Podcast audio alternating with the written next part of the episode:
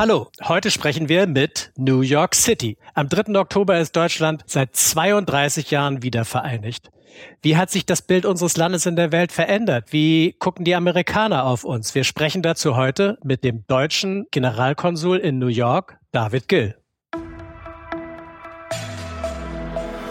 Aus Regierungskreisen. Der Podcast der Bundesregierung.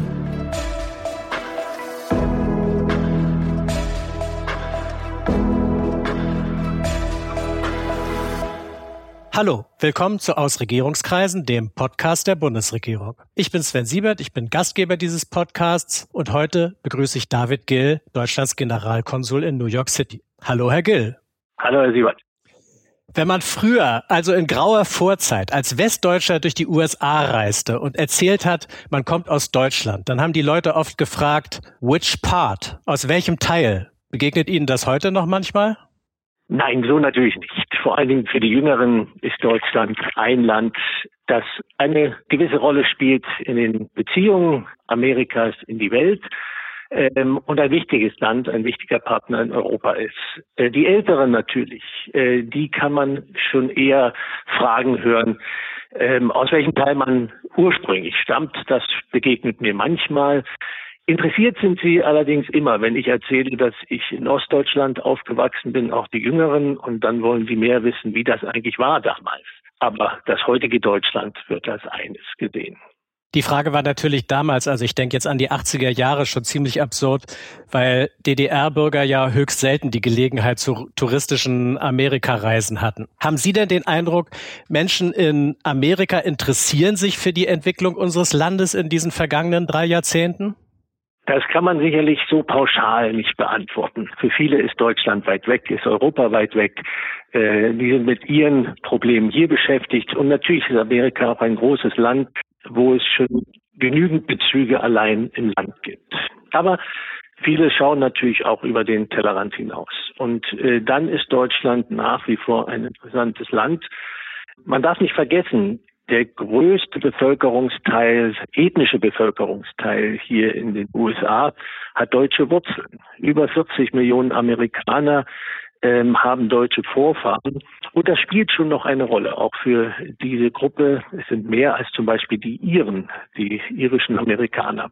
Und gerade auch jetzt in der Situation des Krieges in Europa wird auf Deutschland geschaut und wie Deutschland solidarisch ist mit der Ukraine, wie Deutschland die Ukraine militärisch unterstützt, aber auch humanitär und wie Deutschland gegenüber Russland agiert. Und da sehen viele Amerikaner uns als gute Partner. Die Zeitenwende vom Bundeskanzler verkündet im Februar ist hier auch mit großer Aufmerksamkeit wahrgenommen worden. In amerikanischen Filmen begegnen einem Deutsche heute immer noch oft als starrende, sadistische Nazis.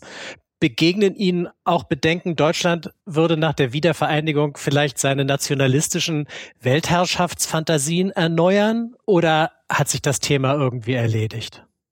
Ich glaube, im Wesentlichen hat sich das erledigt. Natürlich gibt es hin und wieder diese Stereotypen der schnarrenden Deutschen, aber äh, das ist nicht das typische Bild, schon gar nicht, was einem hier begegnet, wenn man mit Amerikanerinnen und Amerikanern spricht.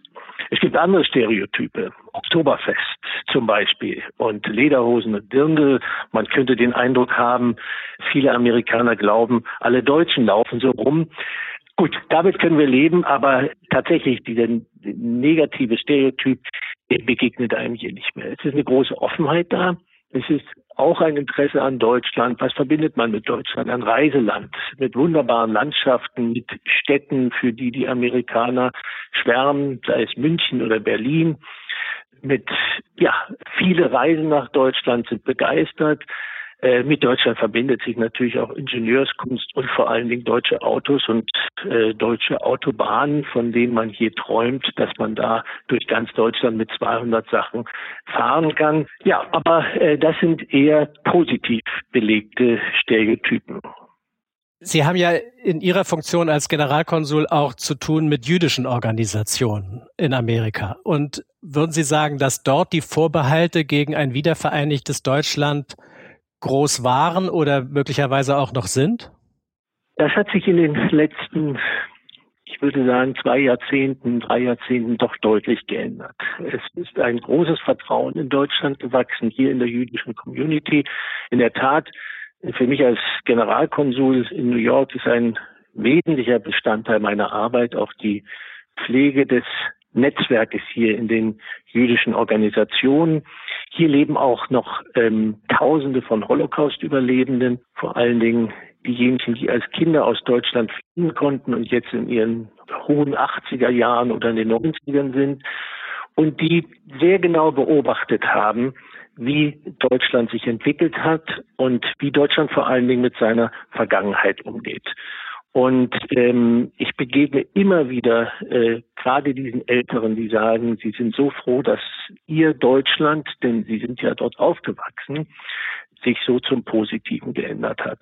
Bis dahin, dass wir immer wieder auch 80-Jährige, 90-Jährige wieder einbürgern. Sie wollen wieder Deutsche werden am Ende ihres Lebens, weil sie dieses Vertrauen in Deutschland haben, in eine gewachsene Demokratie, die sich ihrer Vergangenheit stellt. Haben Sie das Gefühl, es gibt irgendwie so ein Bewusstsein dafür, was die DDR war oder was die DDR möglicherweise für Einfluss haben könnte auf das heutige Deutschland? Ich denke jetzt zum Beispiel daran, dass man in Amerika ja auch immer wieder Leuten begegnet, die die gesetzliche Kranken- und Rentenversicherung oder kostenlose Universitätsausbildung eigentlich für Sozialismus halten. Begegnen Ihnen Bedenken irgendwie, dieses Deutschland könnte vielleicht auch zu links oder zu östlich oder zu sozialistisch sein? Ja, da muss ich manchmal schmunzeln, wenn ich als derjenige, der im real existierenden Sozialismus aufgewachsen ist, dann hier die Keule äh, des Sozialismusvorwurfs höre, wenn es um äh, gesetzliche Krankenversicherung oder so etwas geht.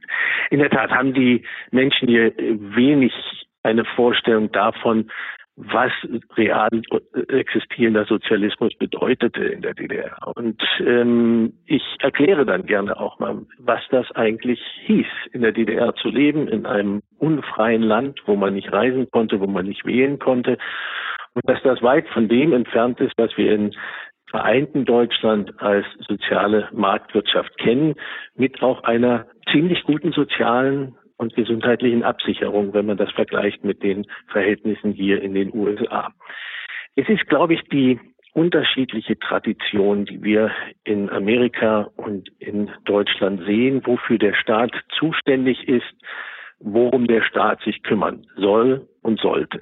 Aber auch da beginnt ein Umdenken hier bei viel mehr, äh, viel größeren Teilen der Bevölkerung, als man denkt, weil man sieht, dass die Gesellschaft hier auch an ihre Grenzen stößt und gerade eine Gesundheits- oder Krankenversicherung die Lebensverhältnisse dramatisch ändern kann für die, die sich eben das Gesundheitssystem, was wir hier haben, nicht leisten können. Sie selbst sind ja in der Oberlausitz aufgewachsen, in Herrenhut. Viel östlicher geht's gar nicht in Deutschland. Was war Ihr Blick auf die USA in Ihrer Jugend? Wie wichtig war das amerikanische Freiheitsversprechen für Sie? Da war zum einen natürlich die Propaganda der Schule, die imperialistischen USA anprangerten, die für alle Unbillen der Welt zuständig waren. Da war gleichzeitig aber auch so eine Sehnsucht ähm, nach New York zum Beispiel. Hätte ich mir damals träumen lassen, dass ich einmal ein paar Jahre in New York äh, leben würde, nie im Leben. Und dafür bin ich auch sehr dankbar. Und dann war äh, die besondere Situation, wie ich aufgewachsen bin. Ich bin, äh, wie Sie gerade sagten, in Hermut aufgewachsen, ähm, ein kleines Städtchen im Osten Sachsens, äh, das sich dadurch auszeichnete, dass dort eine internationale kleine Kirche entstanden ist, die Hermuter Brudergemeinde oder hier heißt sie Moravian Church, Mährische Kirche. Und wir hatten immer auch Besucher aus aller Welt, gerade auch aus Amerika. Und das ähm, weitete den Blick da waren ganz normale Amerikanerinnen und Amerikaner zu Besuch und da verfing dann natürlich Propaganda nicht mehr. Und äh, da gab es auch eine innere Verbindung über diese kirchlichen Bezüge, die mich damals geprägt haben und an die ich heute auch noch anknüpfen kann. Gerade in meinem Amtsbezirk hier, ich bin zuständig für New York, New Jersey und Pennsylvania, da gibt es einige dieser Herrnhuter Gemeinden und die Stadt Herrnhut in Sachsen und die Stadt Bethlehem in Pennsylvania bewerben sich zum Beispiel im Moment äh, gemeinsam um den Titel eines UNESCO-Weltkulturerbes. Das sind so meine ganz persönlichen Bezüge. Heute kommt noch dazu, ich bin mittlerweile mit einer Amerikanerin verheiratet und meine beiden Töchter haben sowohl die deutsche als auch die amerikanische Staatsbürgerschaft. Das verbindet auch. Sie waren ja Chef des Bundespräsidialamtes, bevor Sie diesen Posten in New York übernommen haben. Sie waren Staatssekretär des ersten ostdeutschen Bundespräsidenten Joachim Gauck. Wir waren damals, Sie und ich, ich als Journalist, beide auf Gaucks USA-Reise. Und bei ihm war auch zu spüren, wie sehr ihn diese amerikanische Freiheitsidee bewegt hat.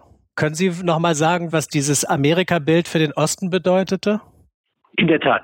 Amerika stand insbesondere auch für Freiheit, gerade auch für die Generation noch vor mir, die die Unfreiheit oder ähm, den Einzug der Unfreiheit nach dem Krieg auch erlebt hat in Ostdeutschland.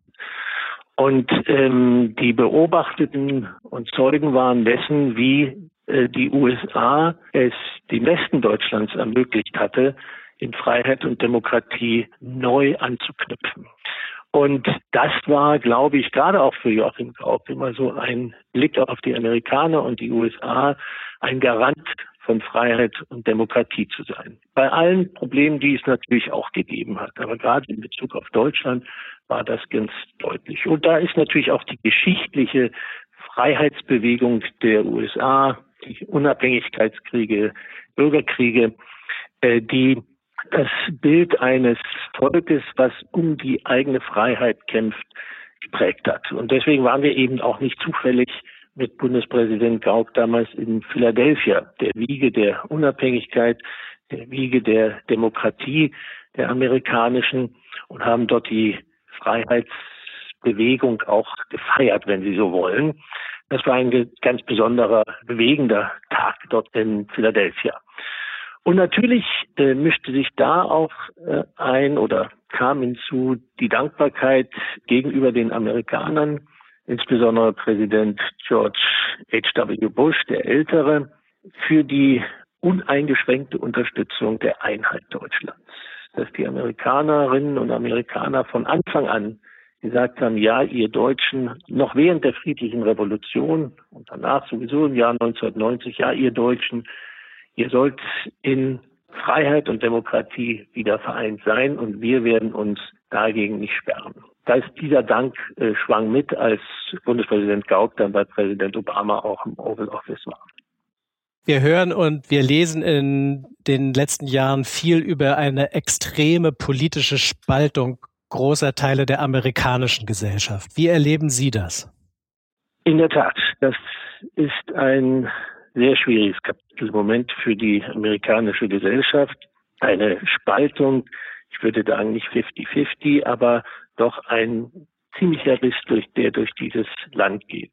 Ähm, das hat verschiedene Gründe. Das hat soziale Gründe, das hat politische Gründe natürlich und liegt auch in der Art und Weise, wie man heute kommuniziert über Social Media und ähm, Informationsblasen, wie man sein eigenes Weltbild auch schärft. Hinzu kommt, dass das politische System hier natürlich auch in gewisser Weise dafür sorgt, dass das Land politisch in zwei Lager zerfällt. Ähm, wir haben das Mehrheitswahlrecht hier, das es kleinen Parteien schwer macht, überhaupt politische Mandate zu erlangen. Und deswegen stehen sich zwei große Parteien gegenüber, die jeweils die andere einmal die Mehrheit hat. Und das, was wir kennen, wie einen schwierigen Prozess, aber am Ende doch fruchtbaren Prozess von Koalitionsvereinbarungen, und Kompromisse finden, das kennt man hier so nicht, sondern hier stehen Demokraten gegen Republikaner. Und dies wurde ähm, noch angefeuert durch Politiker, die auf Extreme setzten. Der vorige Präsident einer davon und die ihre Gefolgschaft ja auch in gewisser Weise aufwiegelte gegenüber den politischen Gegnern da ein Kompromisse zu finden und Gesprächsoffenheit zu finden, ist tatsächlich im Moment schwierig. Das gelingt hin und wieder. Und gerade auf der lokalen Ebene müssen natürlich auch Republikaner und Demokraten zusammenarbeiten. Aber ob das auf der großen politischen Ebene gelingt und wann das gelingt, Das kann ich schwer sagen. Es gibt gerade wieder eine Umfrage, nach der vor allem im Osten Deutschlands das Vertrauen in Staat und Politik schwindet. Kommt Ihnen das aus Ihrer amerikanischen Perspektive bekannt vor? Da gibt es sicherlich Parallelen. Äh, ein schwindendes Vertrauen in politische Institutionen ist auch hier zu beobachten. Ich weiß allerdings nicht, ob es die gleichen Gründe hat. Äh, wenn ich es recht sehe, ist in Deutschland auch eine gewisse Enttäuschung dabei, gerade in Ostdeutschland, das Gefühl, dass man durch diese Institution nicht vertreten ist, dass sie sich nicht äh, für die eigenen Interessen der Bevölkerung einsetzt. Hier ist es eher so, äh, dass die Institutionen mehr und mehr wahrgenommen werden als Teil der parteiischen Auseinandersetzung. Das lässt sich am besten am Supreme Court, dem obersten Gerichtshof ähm, deutlich machen und erklären. Sie haben das sicherlich auch in Deutschland beobachtet, wie über die letzten Jahre erbittert gekämpft wurde bei der Besetzung der Richterposten und wie sehr die parteiliche Zugehörigkeit und die politischen Überzeugungen der Richter eine Rolle spielten bei der Besetzung. Und nun wird der Supreme Court von vielen nur noch als Institution angesehen, die die Interessen der Parteien oder einer Partei durchsetzt. Das führt natürlich zu Vertrauensverlust und äh, dieser ist nur sehr schwer wieder einzuholen. Ich hoffe sehr, dass sich das umdrehen lässt, sowohl hier in den USA als auch in Deutschland. Ihr eigenes Leben ist ja eng mit der friedlichen Revolution in der DDR und der Wiedervereinigung verbunden. Sie haben die Stasi mit aufgelöst. Sie waren erster Sprecher der Gauk-Behörde, also damals schon ähm, in Diensten sozusagen Joachim Gauks, die damals ja für die Aufarbeitung und Herausgabe der Stasi-Akten zuständig war. Werden Sie jetzt in Amerika, Sie haben es vorhin schon mal angedeutet, als Zeitzeuge für diesen Abschnitt der deutschen Geschichte auch gebucht, als Redner, als Diskussionsteilnehmer? Also sagen wir mal so, ich mache daraus keinen Hehl. Und äh, natürlich prägt mich das ja auch bis heute, auch wenn die ähm, friedliche Revolution schon wieder 32 Jahre her ist. Aber ja, ich habe äh, verschiedentlich gerade äh, vor zwei Jahren, als wir 30 Jahre friedliche Revolution gefeiert haben und Wiedervereinigung, in Schulen, in Universitäten und vor anderen Auditorien über meine Erfahrungen der DDR und über die friedliche Revolution auch gesprochen. Erklärt, was die DDR für das tägliche Leben bedeutete, äh, erklärt, was Unfreiheit bedeutete und die Benachteiligung von Andersdenkenden, aber auch wie wir in Ostdeutschland aufgestanden sind und wie die friedliche Revolution die Veränderungen in Ostdeutschland und dann in Gesamtdeutschland auch äh, ermöglicht hat. Und ich habe am Beispiel der friedlichen Revolution und der Demokratisierung äh, Ostdeutschlands auch immer erklärt, wie Demokratie funktioniert und wofür sie gut ist gerade in Wahljahren hier habe ich mit jungen Leuten auch immer darüber gesprochen, wie wichtig es ist, dass wir uns dessen bewusst sind, dass wir mit den Wahlen tatsächlich auch entscheiden, mitentscheiden können. Und äh, ein gutes Beispiel war dann immer die Volkskammerwahl im März 1990, wo weit über 90 Prozent der Ostdeutschen tatsächlich an dieser der ersten und einzigen demokratischen Wahl in der DDR teilgenommen haben und ich meinen Zuhörern erklären konnte, die Leute hungerten nach Teilhabe. Und das sollten wir nicht wegwerfen, sondern ähm, wir sollten das bewahren und tatsächlich uns auch einmischen in einer repräsentativen Demokratie eben mit der Wahl. Also diese Verbindung zwischen politischer Bildung und ähm, Geschichtsunterricht, die hat mir und macht mir immer wieder Spaß. Und gibt es was, was Ihre vielleicht auch jüngeren amerikanischen Zuhörer dann besonders genau von Ihnen wissen wollen? Besonders interessiert sind sie in der Regel daran, wie ich gelebt habe, als ich so alt war wie Sie. Also wie ich zur Schule gegangen bin, was meine Lehrer von mir wissen wollten oder eben nicht. Ich erkläre dann, wie es ist in einer sozialistischen Schule, die von Ideologie getrieben ist, das nachzubeten, was der Staatsbürgerkundelehrer von mir hören will und besser darüber zu schweigen, was ich wirklich selber denke. Ich erzähle dann, wie es war, in einer Familie eines Pfarrers aufzuwachsen, wo es von vornherein klar war, dass ich nicht auf die Oberschule gehen würde und stattdessen erstmal einen ordentlichen Handwerksberuf lernen würde, äh, was ich auch gemacht habe. Ich bin gelernter Klempner.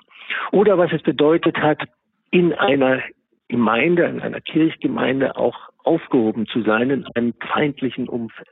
Und wie wichtig es für uns war, dass wir Verbindung hatten, familiäre, aber auch zu anderen Kirchengemeinden im Westen, die für uns da waren, die uns besuchen kamen, die uns den Blick über den Tellerrand hinaus eröffneten.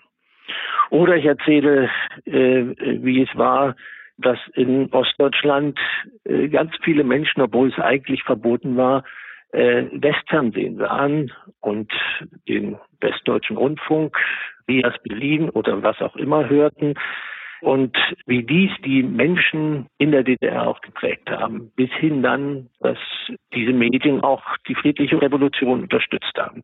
Wenn Sie mit Amerikanern über Deutschland sprechen, verändert das auch Ihren eigenen Blick auf Deutschland und auf die Wiedervereinigung? Ich bin ja mittlerweile schon ein paar Jahre hier in Amerika. Und tatsächlich ist es so, wenn man aus dem Ausland auf Deutschland schaut, dann verschieben sich vielleicht auch so ein bisschen die Perspektiven. Und man vergleicht auch, was machen wir in Deutschland besser und was machen wir vielleicht schlechter. Insofern, ja, das mag sein, dass das Gespräch mit Amerikanern und Amerikanern auch ein bisschen mein Deutschlandbild verändert. Nicht unbedingt zum Negativen.